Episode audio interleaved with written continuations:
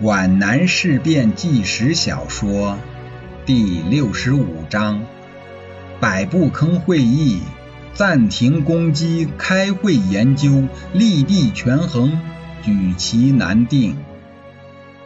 这是一间破旧的茅屋，低矮简陋，四邻不靠，孤孤零零，墙上的泥皮已经剥落。风雪沙尘毫无阻挡地从缝隙里钻进屋中，门框已经歪斜了，呲牙咧嘴的木板门关不严，只能虚掩着，在风吹雨打中时开时合地游荡着，发出难听的呱嗒声。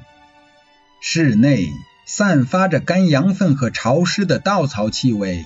在烽火连天的战地，在寒风呼啸、冬雨淋漓的夜晚，这种气味很容易诱发怀乡之情。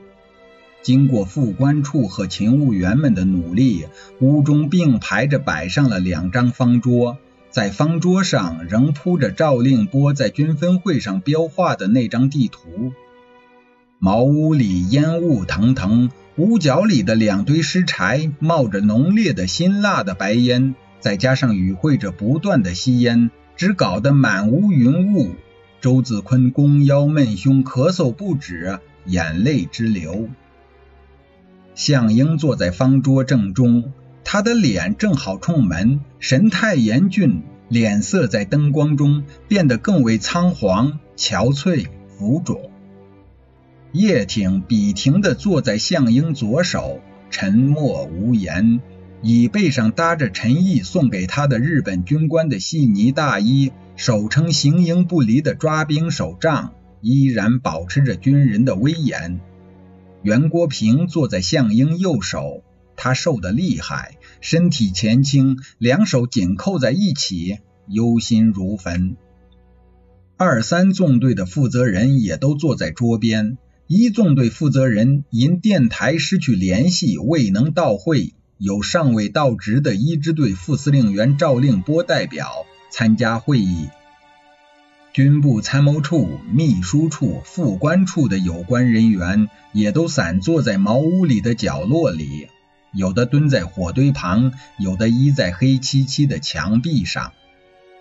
司令部、政治部、后勤部机关的许多科长、处长。参谋干事们都聚集在茅屋外的山坡上的敞坪上，有的烤火，有的谈天，有的哼唱，有的瞌睡，有的吸烟，都在等待会议传出的消息。星坛前线枪炮声激烈，机关工作人员大都失去了原来的组织系统。军部有任务，临时抓差似的，谁在手边就交给谁去完成。他们大多数人不了解全局，在动员时只知道开往敌后，只知道北移，走什么路线并没有公布。有些人甚至连渡江北上却为什么向南开进都搞不清楚。遭到顽军阻击之后会出现什么局面，心中更是一片迷茫。但他们知道，连日来在丘岭、高岭、披岭、星潭、傍山都发生着激战，双方都有惨重的伤亡。到底是怎么回事？往后怎么办？军首长们为什么老开会？到底发生了什么事情？鲁莽一点的参谋干事们竟然不顾平时的纪律，挤到屋里来探听消息。这时。二纵队司令员周桂生和林志超正从星坛前线下来。怎么样？怎么样？前面打的怎么样？许多机关人员立即围上了他们，急切地打探前线的消息。我现在什么也不能告诉你们。林志超推开围在身边的询问者，跟着周桂生径直地冲进茅屋里去。周司令和林科长回来了。周子坤说。你们快谈谈星坛前线的情况吧。坐坐。桌子边只挤出一个座位来，周桂生坐上去。他在赵令波的斜对面。林志超蹲到火堆旁边。真不知道怎么搞的，在茂林的军事会议上决定的是三路会攻星坛，结果只有中路纵队的三团投入了战斗。如果再投入一个营的兵力，我们就能拿下星坛。为什么命令我们撤退？周贵生说的很冲动。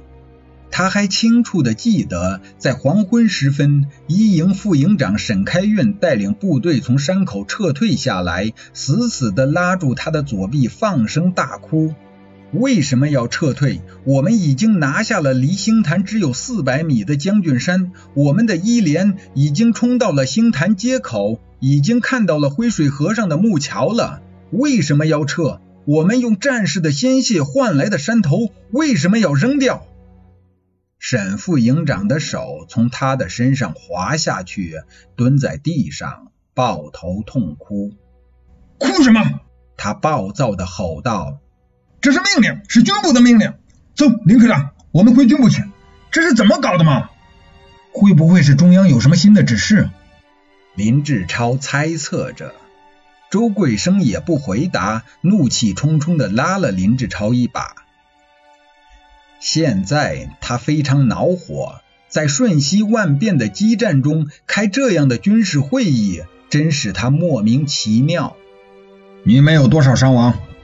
项英冷冷地问道：“大约有一百二十多名，可见伤亡十分惨重。”项英的脸板得像石头。这种强攻硬打是不行的。我们出击星坛的另一路部队和攻占毗岭的两个营发生了误会。教导总队向导不善，误把我军发生误会的披岭和博道岭之间当成了星坛前线，刚刚才转回来，攻击星坛已经失去了后继力量。我问你。你们的伤员怎么办？准备就地安插。周贵生说的不够坚决，垂下头去。也只能这样。那就等于丢弃伤员。向英高叫了一声，脸色变得森冷异常。不管怎么说，我是坚决拥护打星坛的。现在五团也从毗陵撤回来了，我们可以重新攻击星坛。周贵生被向英的节外生枝式的质问激怒了。星坛是肯定可以攻下来的，我弄不明白，在这样紧要的关头却要部队后撤。既然后撤，那就是决定不打了嘛？不打就走，还开会研究个？他把由于气愤而冲到嘴边的一个粗字咽了回去。军长，下命令吧！现在要打还不晚，豁出一个老三团打不下来，我负责。我看你负不了这个责。项英目光严苛，极为不满地斜眯了周贵生一眼。好大方啊！豁出一个老三团，我们有几个老三团？与会者都知道，老三团是向政委的命根子。周贵生垂下了头。现在我们不应该感情冲动，要仔细研究一下。我们的正面之敌是国民党战斗力最强的一个师，他们装备了最新式的德制伯夫炮，在我们面前展开的是两个团。星坛方向是他的幺幺九团。毗陵方向是他的幺二零团，他们在我们到达的前两天，也就是五号，就构筑好了野战工事和碉堡。幺幺八团在山西，是他们的预备队。我们继续投入力量，官方也会继续投入力量。周贵生同志，你凭什么说就一定能攻下来？项英用铅笔敲敲地图上星坛的位置，好像要试试它有多么的稳固。项英停顿住，留下时间让与会者思考。周子坤哑了一口浓茶，两眼盯住牙缸，那缸子里的水晃动起来，化成了滔滔的江流。那是六年前长征途中敌人的第四条封锁线——湘江。隐隐的枪声又从历史深处揪住他的心灵。四天四夜的拼杀，撕心裂肺的喊叫，尸体压着尸体，粘稠的黑血把江水染成了酱色。这不是一场噩梦，这是他全军覆没的三十四师，李德差一点把他枪毙了。湘江之战，那是周子坤产生噩梦的摇篮。在强敌跟追下，无后方的远征，丢弃伤员是必然的。不然就会同归于尽。他抬头看看叶挺，叶挺满脸通红，吸烟的手寒冷似的颤抖。在这万分紧迫的时刻，像英那样繁琐的说些尽人皆知的情况，他实在受不了。看了一下手表，已经是下午五时十五分。他两眼灼灼如焚，内心里似有炸裂之声。屋里已经是十分阴暗了。副官处长要卫士们点起四盏马灯，两盏挂在墙上，两盏放在方桌上。灯光预示着夜的降临，给人一种安全感，一种宽慰感，给会议带来凝密的气氛。周子坤弓着腰，咳呛着，用毫无血色的干瘦的长长的手指，神经质地敲打着铺展在他面前的地图的一角。他用表面的平静掩盖着内心的剧烈的思想斗争。他在军事上是有见解的。军长力主打星坛，撕开突破口，这当然是有道理的，但是要付出惨痛的代价。政委主张后撤，另选突围点，避实击虚，避免重大伤亡，这也是有道理的。周子坤的思想在打不打星坛的得失上一遍又一遍的推磨，他忽而站到打星坛的一边，对，坚决打出去，不能迟疑犹豫，不惜代价打出去。可是事情就怕转念，万一付出重大代价突不出去怎么办？后撤，另找到敌人虚弱的结合部，顺利的冲出去。也是有可能的呀，避实击虚嘛。他的思想又转到后撤的一边，但是思想的末道是圆的，他又转了一圈。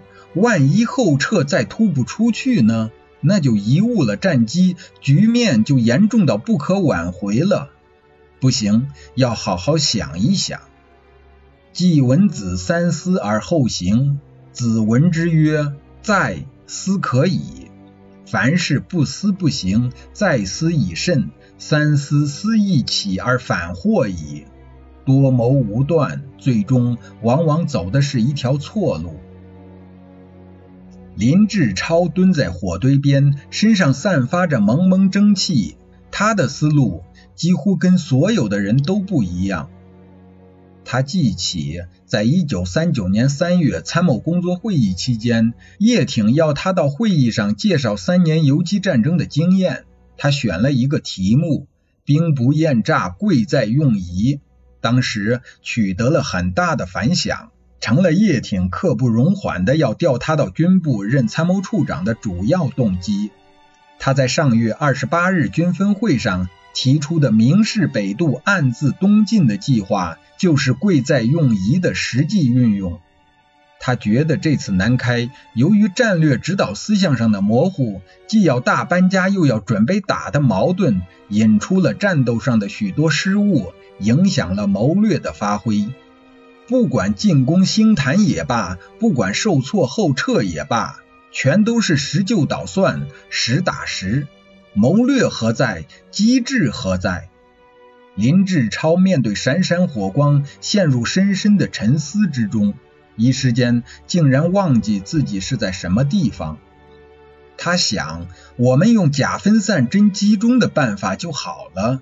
他的灵感与火堆上炸裂的火花同时闪光。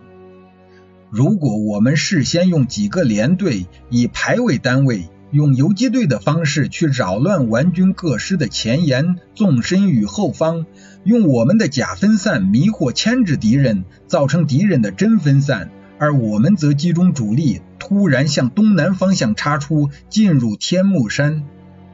但是现在已经晚了，即使不晚，那也要向英接受才行。离会场不远，突然响起了枪声。与会者立刻紧张起来，这是怎么回事？项英目视参谋处长，我出去看看。赵令波跳起来，冲到屋外去。